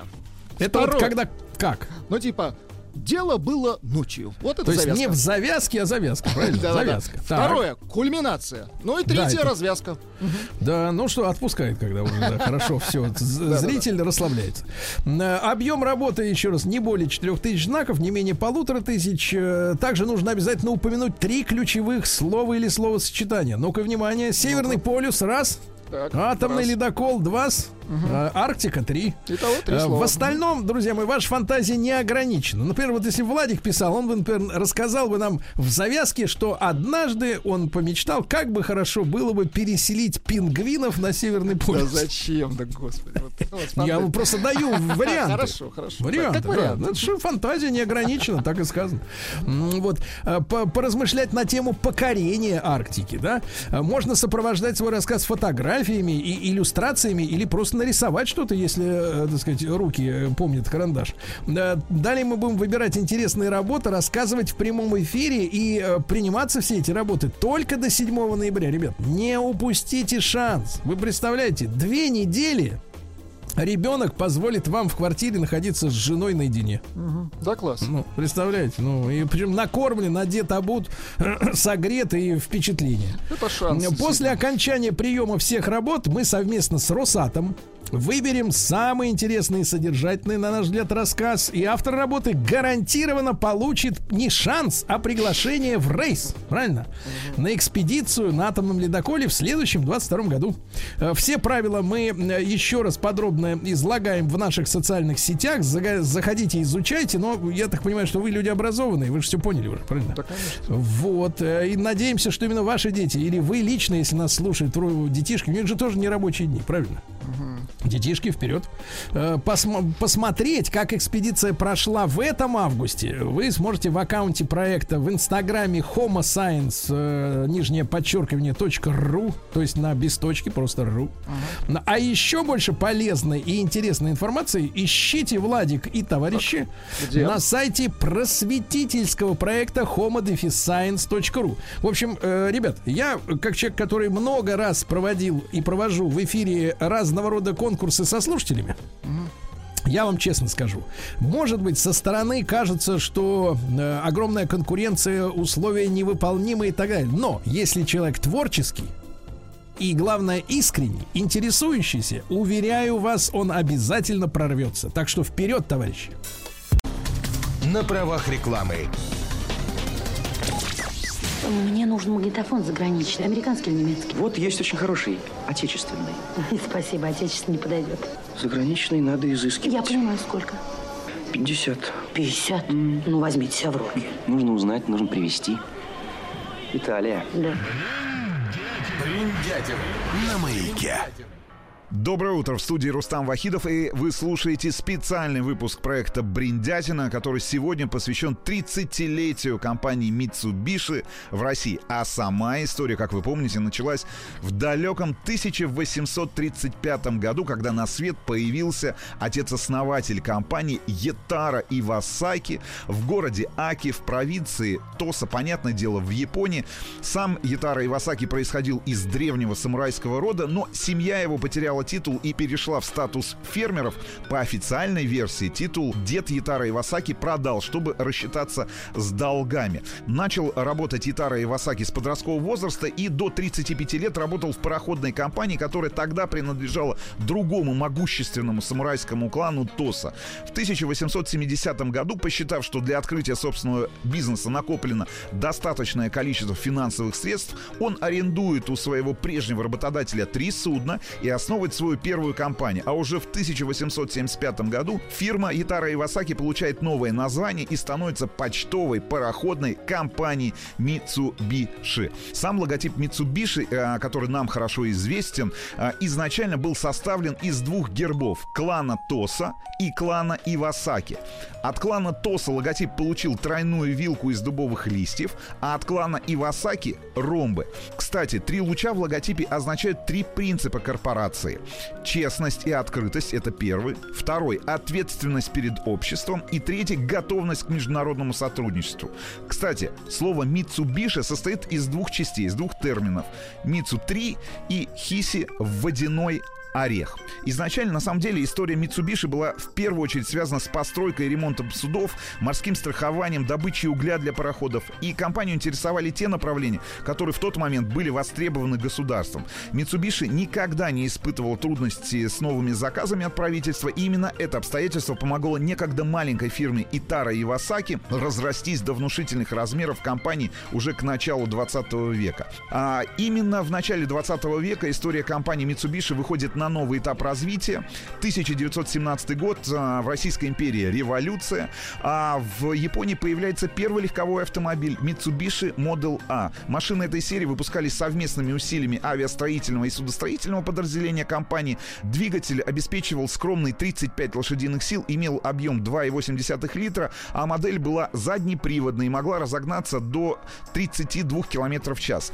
И хотя конструкция первого автомобиля компании Mitsubishi была схожа с заокеанским Фордом Т, и большинство автомобилей, которые на тот момент выпускались э, всеми автопроизводителями в той или иной степени, повторяли легендарное творение Генри Форда. Но, к большому сожалению, спрос в стране на личные автомобили из-за невысокого уровня жизни и доходов населения почти отсутствовал. И производство именно этого автомобиля в 1921 году было свернуто. Усилия компании были направлены в тот момент на производство коммерческой автомобильной техники, грузового автотранспорта. И в 1918 году Mitsubishi ставит на конвейер свой первый грузовик а, Т-1. Руководство компании добилось от правительства внимания к своему грузовику, предложить профинансировать тест на его надежность. Сегодня тест на надежность это как минимум там 100, 200, 300 тысяч километров пробега, но на тот момент, э, э, это начало 20 века, машина должна была преодолеть всего тысячу километров, правда, с полной загрузкой и ни разу не сломавшись. Напомним, на дворе начала 20 века грузовик Mitsubishi прошел этот тест успешно, и марка заявила о себе именно на автомобильном рынке. В 23 году Mitsubishi от страны получила госзаказ на поставку тяжелых грузовиков для нужд армии, а также для работ по восстановлению токи после чудовищного землетрясения. 30-е годы 20-го столетия стали для компании прорывным десятилетием в сфере производства автотранспорта, и в тот момент корпорация стремилась во всем быть первой. История марки почти каждый год пополнялась какой-нибудь новой технологией. Так, в частности, в 1931 году компания выпускает первый японский дизельный мотор. 31 год, первый японский дизельный мотор с непосредственным впрыском, а, индекс 450 АД, а, мощность 70 лошадиных сил. После военное время стало одним из самых сложных для компании, и поскольку Япония капитулировала, американская администрация, оккупационная администрация не очень-то хотела возрождения крупных японских холдингов, и вот к середине 20 века а, компания разбилась на три региональных подразделения, каждая из которых имела а, какое-то отношение отношение к автомобильному бизнесу. Стало понятно, что эта конфигурация не работает, и в конце концов руководство компании пришло к осознанию о том, что необходимо выходить на новый уровень развития. В итоге появилось еще одно подразделение, которое отвечало за создание именно новых автомобилей Mitsubishi Motors Corporation. Запомните дату 22 апреля 1970 года. Ну а в 1973 году на свет появляется не только Сергей Валерьевич Стилавин, а и происходит событие, которое раз и навсегда перевернет представление о японском автомобильном бренде Mitsubishi. На рынок выходит будущая легенда автомобиль Mitsubishi Lancer, а, который побеждает в, на многочисленных спортивных соревнованиях, в том числе а, на соревнованиях Южный Крест и ралли Сафари. Выходит в форме четырехдверного седана, пятидверного универсала и даже купе и становится, ну вот, визитной карточкой компании Mitsubishi и тем первым автомобилем, с которым знакомится впоследствии, там уже в 90-е годы, и российский рынок. Очередной бум, а, который возник вокруг марки, был связан с появлением, конечно же, внедорожника от компании Mitsubishi. Mitsubishi Pajero, автомобиль, который а, многие наши автолюбители любят до сих пор. Все это произошло в далеком 1982 году. Внедорожник на тот момент выигрышно отличался комфортом и удачным дизайном и своими техническими особенностями. Ну а с начала 70-х Mitsubishi начинает активно развивать свою дилерскую сеть. Куда же без этого? Начиная с Юго-Восточной Азии, Австралии, корпорация после этого пробует свои силы в Европе и на североамериканском континенте, который всегда был для японских автопроизводителей приоритетным рынком сбыта своих автомобилей. Попутно корпорация запускает экологические проекты, например, разрабатывает двигатели, которые были призваны снизить степень загрязнения окружающей среды. И вот в 1980 году корпорация открывает дилерскую сеть в Австралии, в 1981 году в Соединенных Штатах Америки, в 1984 Mitsubishi Motors становится официальным поставщиком автомобилей для Олимпиады в Сараево. Кстати говоря, именно это значительно на тот момент повысило международный интерес к японской марке, отличный маркетинговый ход. Ну а в 1988 году открывается совместное уже предприятие Mitsubishi Chrysler а, в Иллинойсе, Соединенных Штатах Америки. И здесь в 1989 году начинается производство всем известной модели Eclipse, которая позиционируется в первую очередь как модель для североамериканского рынка. Возвращаемся в нашу страну, Союз Советских Социалистических Республик, середина 80-х, конец 80-х годов. А, на дворе гласность, перестройка, демократия. Сергей Петров, бывший военный летчик и будущий основатель компании «Рольф», на тот момент а, основывает небольшую компанию по прокату автомобилей.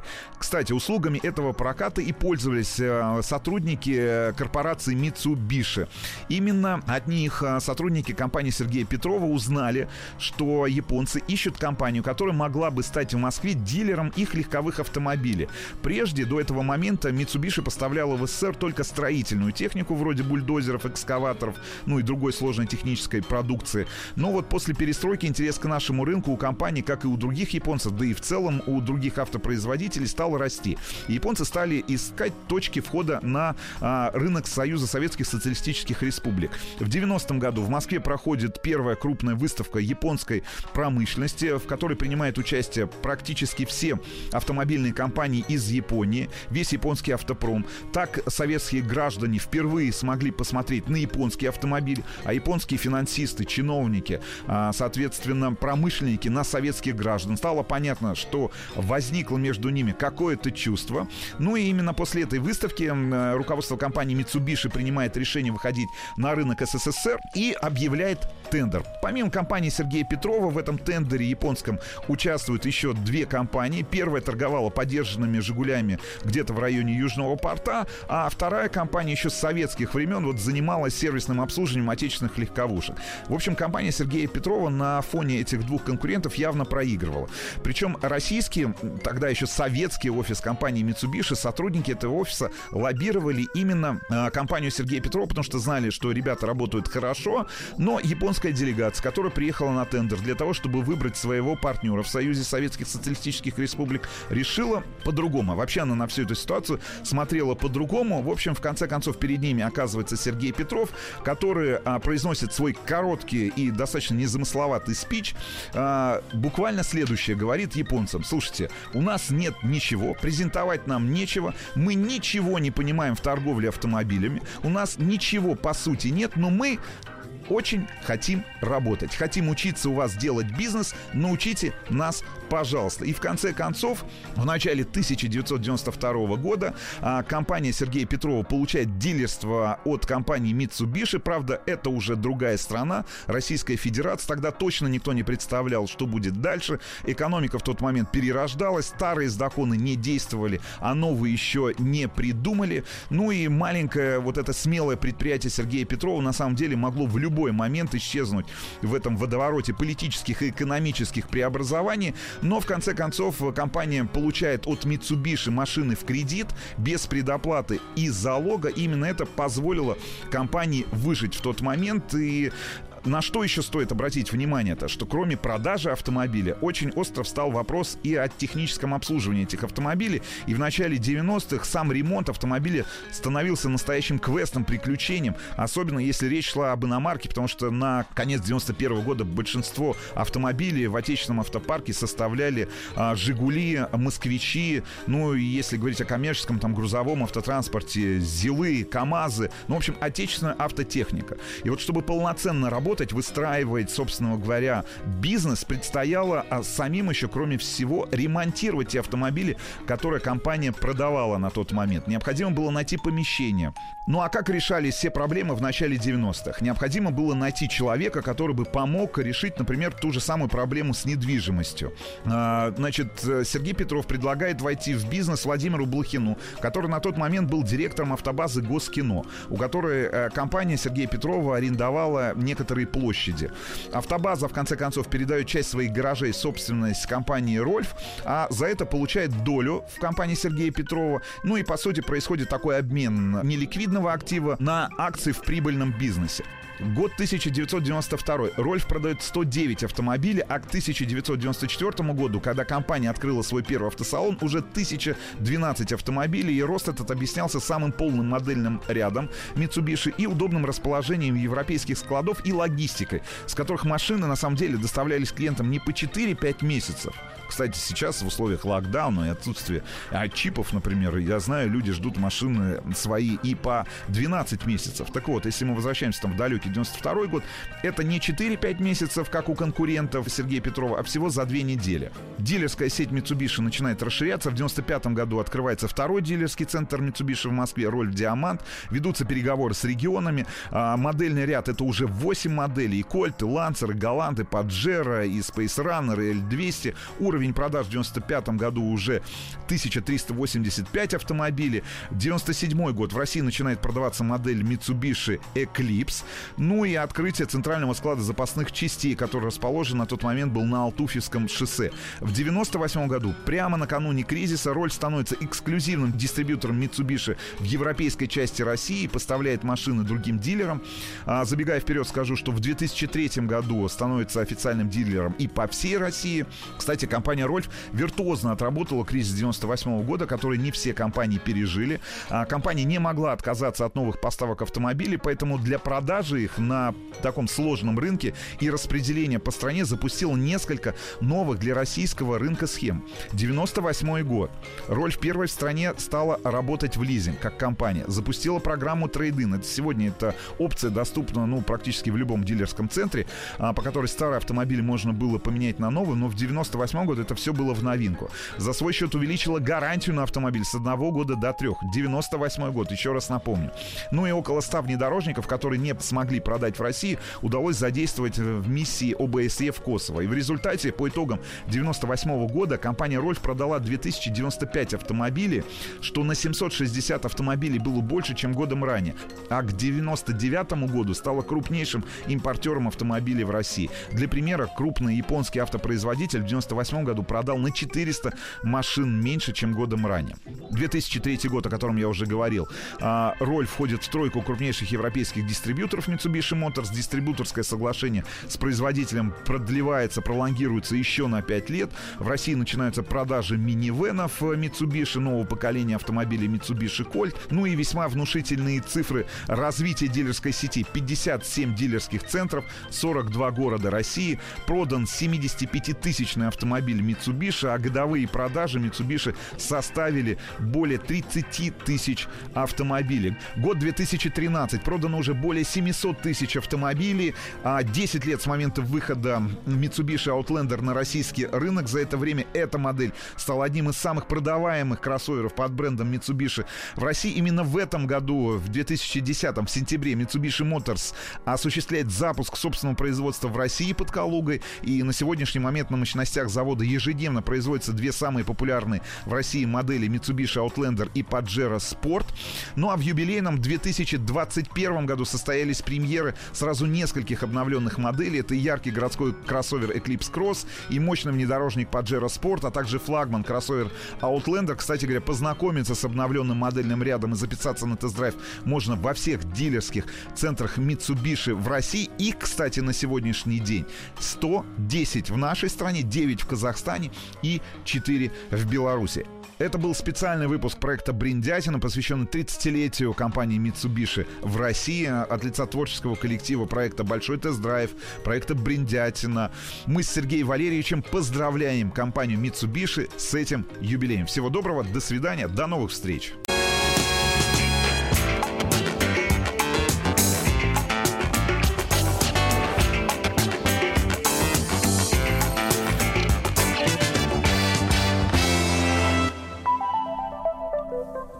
Стилавин Лайт. Ну, ну что ж, товарищи, у нас сегодня 2 ноября. Спасибо Рустам Ивановичу за поздравление. Вот. Да, да, Онлайн большое. поздравления. Да, да, онлайн поздравление. Ребят, ну э, что, что за история у нас сегодня? Мы решили, что, во-первых, вам ехать некуда. Э, Вот, потому что, В во-первых... хорошем смысле некуда ехать. Не- не- Вы уже приехали. Да, не рабочие дни, правильно. Во-вторых, в Москве какая-то история с туманом. Сначала обещали вчера, что рассеется к 9 утра. Э, В 7 утра, что рассеется к 11. Теперь в новостях слышу к двум часам дня. Э, Товарищ Вильфанд, авторитетный метеоспециалист, заявляет, что туман образовался без каких бы то ни было антропогенных воздействий. Ну а что А не знаю, не знаю, читал ли, э, читал ли Роман Менделевич э, роман Туман Стивена Кинга. И слышал, Там- и слышал ли песню «Синий туман похож на обман»? Нет, нет, именно вот Стивена Кинга, где туман не рассеялся, Да, а потом да, оттуда полезли осьминоги, стали всех жрать. Э, по- Поэтому вопрос остается открытым. Давайте так, держим туман на контроль. Полезли черти. Называйте их правильно. Да, значит, вторая, вторая какая-то любопытная история. Давайте, у нас еще, я же обещал час назад, что у нас будет с вами тема дня, да? Э, Я, конечно, вижу официальные новости, но, например, такой заголовок замечательный. В КПРФ не исключили, что лось в убийстве которого подозревают депутата Рашкина, был подставным. Подставной лось. Это очень часто бывает, кстати. Подставной лось, это тоже любопытно. Но, но мы решили все-таки, поскольку я только недавно вернулся из отпуска, надо как немножко полегче, сразу вот как бы лосятина это тяжеловато. Вот, но я имею в виду не для пищеварения, хотя это диетическое, конечно. Иначе зачем на него ходить с ружьем, да? Э, Тем на лесные, они без антибиотиков живут на траве, зе- зерновой откорм, можно сказать, все, все замечательно. Но, э, значит, пару дней как лихорадит интернет, э, который, ну, является у нас сегодня таким же ньюсмейкером, как Ольга Бузова и другие. Кстати, тут про- прочел интервью, не интервью, не цитату из Льва Валерьяновича говорит, э, вполне рассчитываю, что Ольге дадут заслуженного артиста Российской Федерации. Ну, рано или поздно, конечно. Нет, ну... Лучше пораньше, лучше, конечно. лучше попозже, да? Ну, это у вас, да. Так вот, э, лихорадит интернет от разных новостных поз- э, поводов, и в том числе, э, вы знаете, ньюсмейкером на этой неделе Так. ну, в конце прошлой, но на этой неделе окончательно э, стал Олег Беркович.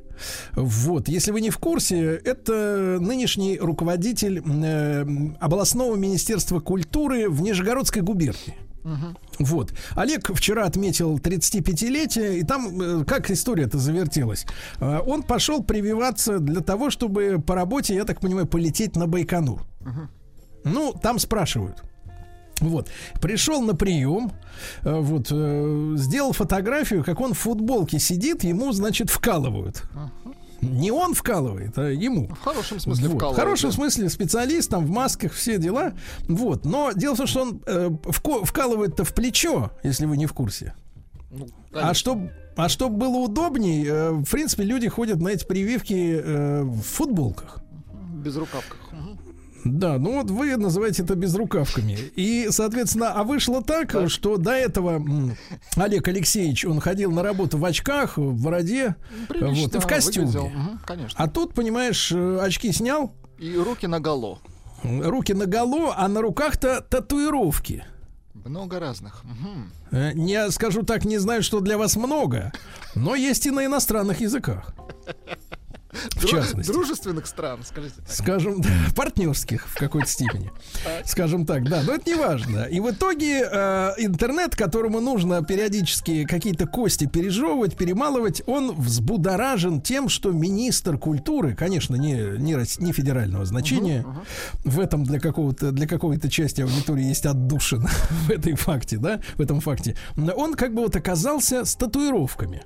И, э, ну, я так понимаю, к чести самого Олега Алексеевича он не стал э, стирать э, какие-то, может быть, даже порой оскорбительные комментарии. Там несколько сотен у него в аккаунте этих комментариев. А потом дал э, некое объяснение. Вот я вам прочту объяснение. Я считаю себя современным человеком и без стереотипов э, принимаю эту часть культуры, в смысле культуру тату. Не культуру отмены, это другое. Не культура тату. наколок, а именно тату. Да, это искусство да. уже. Ну, так? Конечно, это разные вещи, в принципе, Абсолютно. да. Мои татуировки на руках отражают важнейшие события жизни. Э, Две из них связаны с рождением детей, мальчик и девочка, так сказать, вот так да скажу. Еще одна с преодолением невозможного.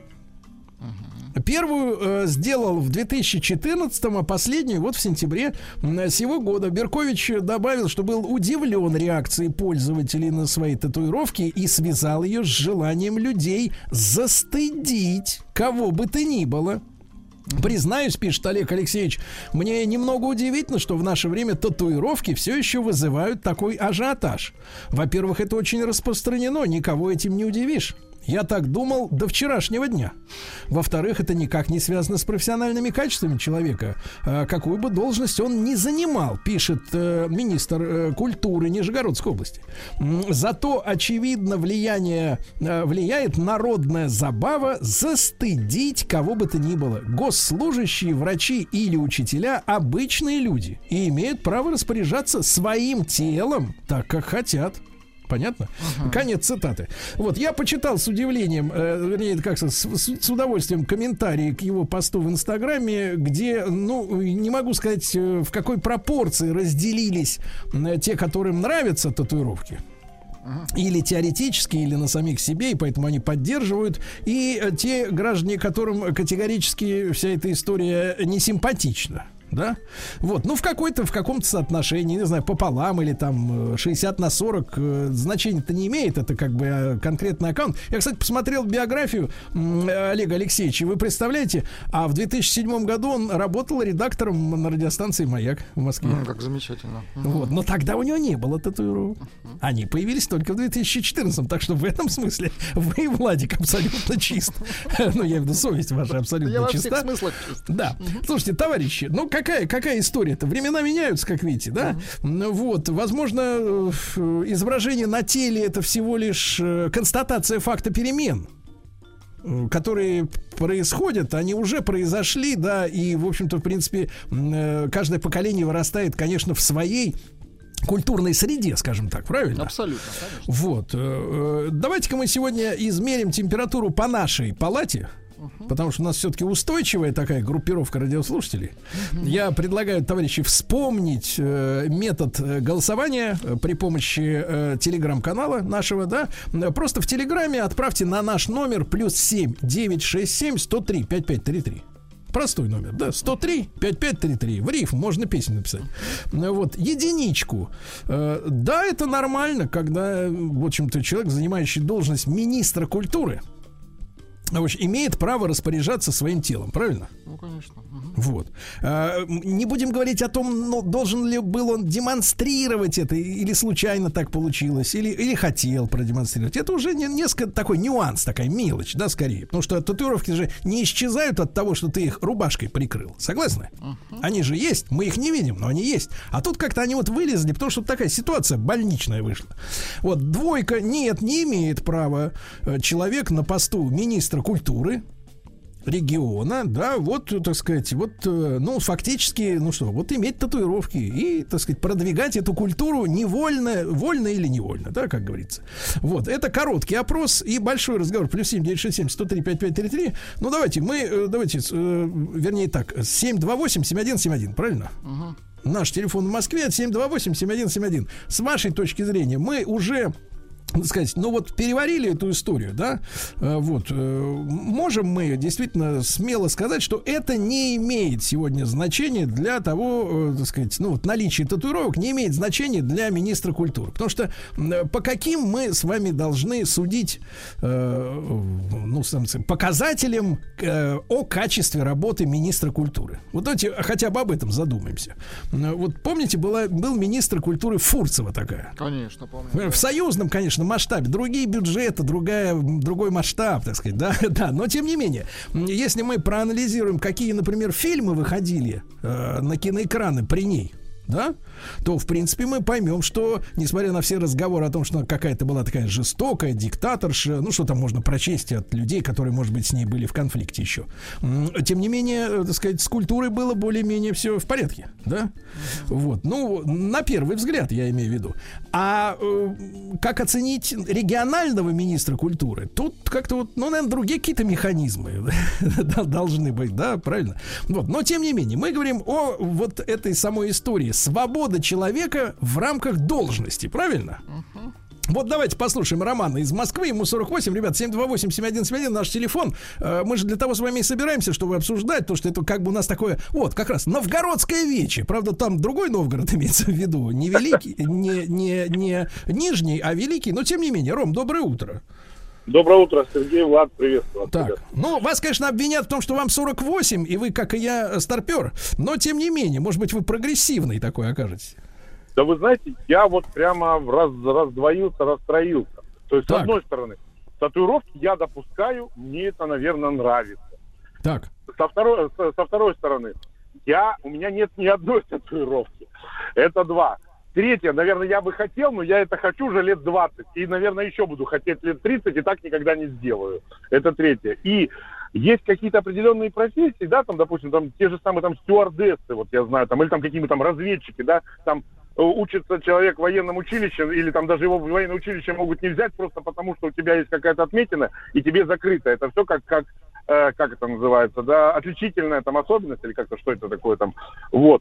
Поэтому э, по поводу Ну давайте, давайте честно скажем, давайте, Роман, я смотрю на фото Олега, Олега Берковича, Олега Алексеевича, и вижу явно, что он, во-первых, не стюардесса и не разведчик. Так что все в порядке, здесь вы свободны. Здесь я считаю, что, наверное, да пусть ходит, наверное, если это не видно под рубашкой официально, ага. под официальным костюмом, так. да, пожалуйста, пусть ходит, это его личное Нет, дело. Нет, а вы можете, Поэтому вы можете, понимаете, мы вот староверы упираемся всегда вот в этот момент. Как человеку логически объяснить, почему нельзя-то? В чем проблема, товарищ? А, как, как, какому человеку объяснить, почему нельзя? Э, я допускаю, вот, что можно. Нет, я имею в виду, почему нельзя вот э, показывать-то ему на такой должности? А, вот не знаю, не скажу. Чтобы не спугнуть электорат, да? Наверное, наверное. Разные же люди, разные Ну давайте мнения, не будем, за, за, не, давайте не будем зарываться. Любим. Слава богу, Минкульт у нас не, избр, не, избранная должность. Давайте, слава богу. вот, вот без этого всего. Ну вот, все-таки решения другие принимаются. Давайте, товарищи, сообразим. 728 не на троих, а в смысле просто сообразим. Может ли, может ли министр культуры, хотя бы региональный, иметь тату? А?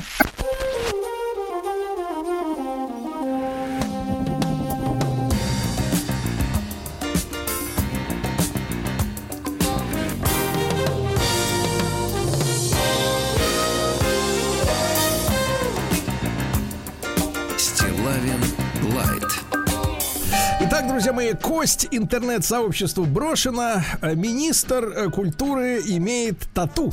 Э, э, Возможно ли такое? Ну, то есть, я имею в виду, по факту да, а вот в теории, я имею в виду. Давайте послушаем ваши звонки. Не забывайте голосовать единичку на наш телеграм-портал плюс 7 967 103 5533. Если да, это нормально. Мы, как говорит Владик, ну-ка скажите, мы где живем-то? Мы в свободной стране, конечно. Вот, вас уже на мемы растащили уже в Телеграме, да. Двойка нет ни в коем случае. То есть он может быть металлургом, горняком, столеваром, хачапури может жарить. Понимаешь, да? Или просто не хачапури. Просто жарить. А вот, извините, культура это другое. Давайте-ка послушаем Соломона из Москвы. Ему 51 год. Соломон, доброе утро. Доб- добрый день, добрый день, господа, очень рад вас слышать. Да, Ну, да. конечно же, министр культуры, я как старый человек хочу вам сказать, что должен показывать пример, тем более. Мало у нас все, все, все идет как-то не туда. А вот министр культуры, мне кажется, не должен э, так себя вести, показывать татуировки. А, Ну, а вот хорошо, а при- почему, почему, почему татуировка это плохой пример, с вашей точки зрения? Ну, мы можем смотрите. сформулировать-то? Я считаю, что татуировки это слабость воли. Воли. Вот когда у человека слабая воля, он начинает колоть себе всякие, будь то в армии, будь то в обществе, будь то на той стороне жизни, сами понимаете. А вот вы привели пример вот нашей Фурцевой Екатерины. Знаете, при Екатерине Фурцевой мы развивались. Во главе с русским народом у нас происходило развитие. А сейчас-то у нас нет развития. Вот в чем фишка. Так, так, так. Хорошо, Здесь значит, татуировки... только- Да. Да, татуировки это слабость. Я просто ищу, ищу определение, чтобы как бы была какая-то логическая базис для вот э, противостояния. Потому что пока что э, те люди, которые возмущены татуировками министра регионального министра культуры Нижегородского, да, они, ну вот они эмоциональны, да. Ну вот есть такой комментарий, например, помимо всяких разных э, достаточно непри- неприятных стилистических, ну, например, такой пишет Александр. Э, Вы тоже можете проверить в его аккаунте. К, к чести, опять же, министра, он не стирает, я так понимаю, вот это все. Культура, хочу вам напомнить, пишет Александр, это система запретов.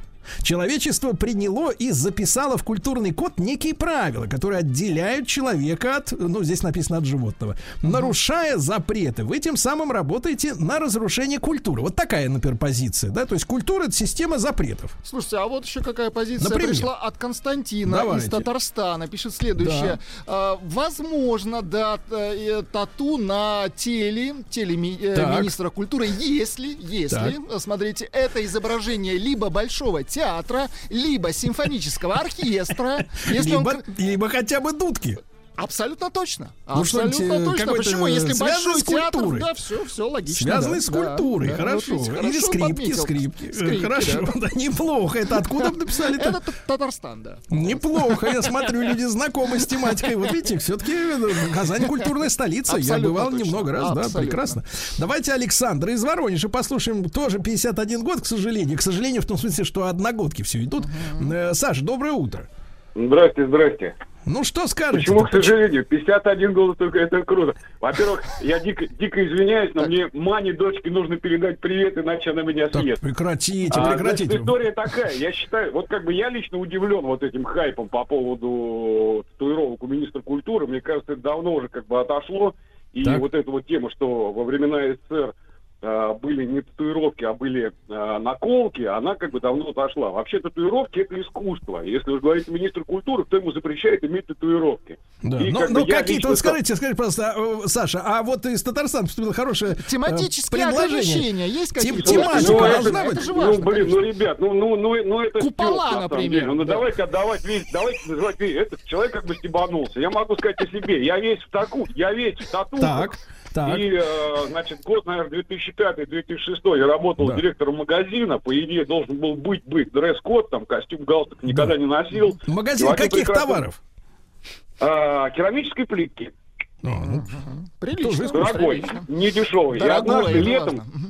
Так. Да, да, то есть как бы, э, и однажды летом я пришел в шортах, э, и сделал себе афрокосички, скажу больше. К сожалению, фотографии не осталось. Уже сколько лет пытаюсь найти, ни у кого не осталось. Конечно, как бы мой владелец немножко подофигел, но как бы съел это нормально, потому что я работал, то есть как бы я давал результат. Есть у меня другая история. У меня есть близкий приятель в Санкт-Петербурге, который работает тоже там в одной из крупных компаний, он тоже весь в татухах. Ему приходится на работу одевать рубашку с длинным рукавом, даже летом. Потому что, как бы, ну, он относится к этому... Ну хорошо, Саша, а вы можете парировать Соломону, который сказал, что человек делает тату от слабости? Вот мнение перед вами. Я могу, однозначно. Пусть он попробует сделать э, татуху на боку. И он поймет, что такое слабость. Нет, нет, имеется в виду, видимо, просто его- духовная слабость, не Конечно, физическая. Нет. Слушайте, ребят, ну как бы, ну татуировки это все-таки как бы некий способ самовыражения, да. Так. И, а что э, вы, если что вы один- хотите, скажите, что вы хотите сказать вот своим телом э, расписным? Э, Слушайте, ну у меня это красиво. У меня, допустим, на мне как бы есть дракон, который я воспринимаю как свой берег. Я его А. зову Кеша. У меня с ним как бы я с ним единое целое практически. Он на чем у вас, меня- меня- э, Кеша? Что-что? На чем, Кеша?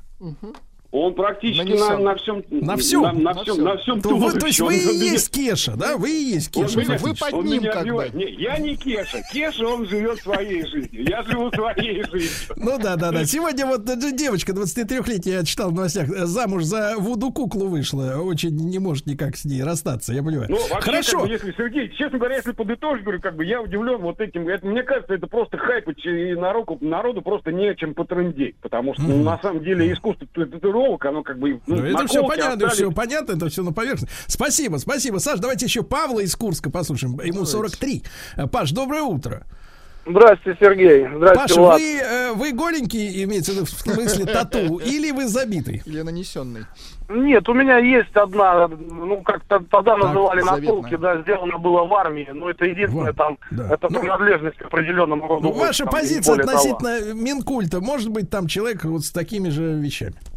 Мне кажется, знаете, имеет место тематическая составляющая и телесная. То есть, если бы у него там на шее была наколота свастика, естественно, он бы никаким министром не был. А если это его принадлежность к семье, там, и это Да. не выдается на показ, почему Хорошо, нет? То есть, хорошо, ни- хорошо. Ну, а подытожим, давайте подытожим все-таки пожеланиям из Казани, да? Да, конечно. Хотелось бы, чтобы, как бы сказать, э, большой театр И почетче. тут, кстати, наши, нач- с наши слушатели начали фантазировать, а какая, какие тату должны быть на, мини- на министре мясомолочной промышленности. Еще больше подкастов «Маяка» насмотрим.